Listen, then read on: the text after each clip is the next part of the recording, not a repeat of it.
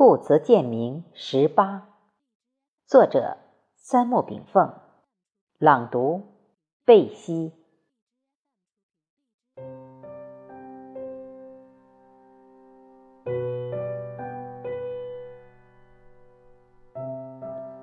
难以相成，有无相生。世间之事，难与易，仅是相对而言。臣民之难事，在君王则易；小人之难事，在君子则易；学生之难事，在师尊则易。由之观之，难与易亦处于变化之中。难与易，有与无，其实都是相对应的概念。夜风嚎啕，阴发北啸，阴盛阳减。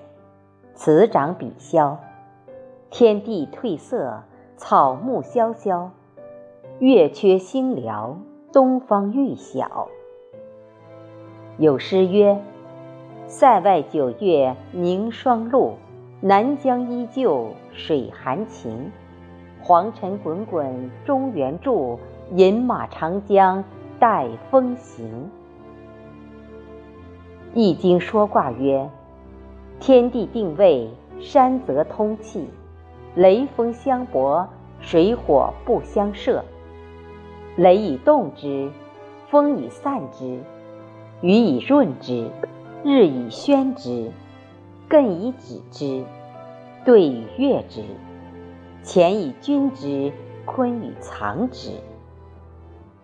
八卦成列，数在其中矣。东方思想之伟大，在于其将宇宙阴阳变化之理巧妙布于人伦之序中。故古代中国没有统一的信仰，人们从敬畏天地到祭祀先祖，从百家争鸣到儒佛道三教同春。东方思想在七千余年的动态发展之中，蕴藉生机。走向平衡，其包含的宇宙人生道理相辅相成，又互为补充，共同构建了东方精神世界的文明大厦。东汉末年，佛教传入中国；唐朝初年，基督教、伊斯兰教传入中国。中国文化的普润性、包容性、兼收性。让东土大地成为世界优秀文化的集散地。中国即将成为塑造世界大同文化的庞大熔炉，世界各民族共性文化的形成将从太极阴阳中生出。这是人类历史七千年来中华传统文化的同化性决定的。中华文明历经几千年文化大融合，如今除了儒、佛、道、基、回等五大类传统文化思想外，世界各地文化都植入中华土壤，共同携手打开人类社会的智慧大门。然而，人类对宇宙的神秘探究，往往来自于智慧不及。人类对万象的好奇，又往往来自于对宇宙规律认识的思想穷尽。我们要常常观察世界之广大，体悟世界之精微，觉吟其中的义理味道。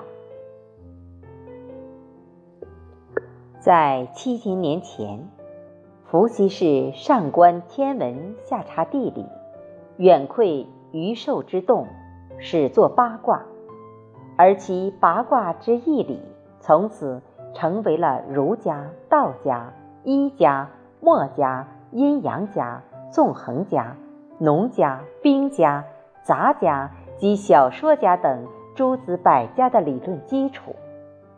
从宇宙现象到其蕴含的规律，再到宇宙本质及大道之源。这个过程就是由科学到哲学的过程，再由哲学走向宗教的过程。宗教并不是让人类去信仰鬼神、狐仙等乱七八糟的东西，而是要信仰中外古今之圣人为我们揭示的宇宙道理。心中有信仰，行动才有力量。世界文化道理的核心是对立统一的阴阳规律。不管太极阴阳之理以何种面目出现在世界其他民族的传统文化思想之中，不管这种道理是神秘化还是自然化或者人伦化，圣人之言都值得后人敬畏和膜拜。圣人以多种方法教化世界，故出现各种宗教思想，但都是。五道以一贯之，因为宇宙的道理永远是唯一的且和谐的。若一种理论指导人类走向人与人对立、人与社会对立、人与自然对立，那么让世界出现冲突的理论，不是邪宗邪教，就是传道者念歪了圣人经典。因为宇宙道理。是润养人类灵魂的，它会引导人类走向和谐以及自我思想的深化。古今中外的圣人们，不管如何解读宇宙大道，也不管我们观察的宇宙现象如何运动，它的基本构成元素是一样的，它的运行规律是一样的，它的活水源头及宇宙本体是一样的。这就是我们研究宇宙及其万物的根本方法论和基础定位。宇宙本体，即是万物万象的生发开始，也是宇宙现象的消亡归宿。犹如老子《道德经》所言：“天下万物生于有，有生于无，无中生有，有中生无，有无相生。”但其物象之心却永恒不变，且不生不灭，与宇宙共一本体。宇宙本体创造一切现象，又消灭一切现象，这也是事物变化发展消亡的规律。一切宇宙现象从宇宙本体中产生、发展、壮大、衰亡，然后。复归宇宙本体的有序过程，我们称之为宇宙运动规律。这个规律，《易经》用一个阴阳太极图的变化过程，将其镂刻的清楚如钩。阴阳共生，循环互动，阴极阳复，太极合一。对于推动宇宙现象变化的力量，我们称之为宇宙能量。根据当今物理研究定论及能量恒定论，宇宙能量只能转换，但不会消失。从动能转化为电能，从电能转化为光能，从光能转化为热能。宇宙现象又从高热能区向低热能区运动不止，如此循循环环，往往复复。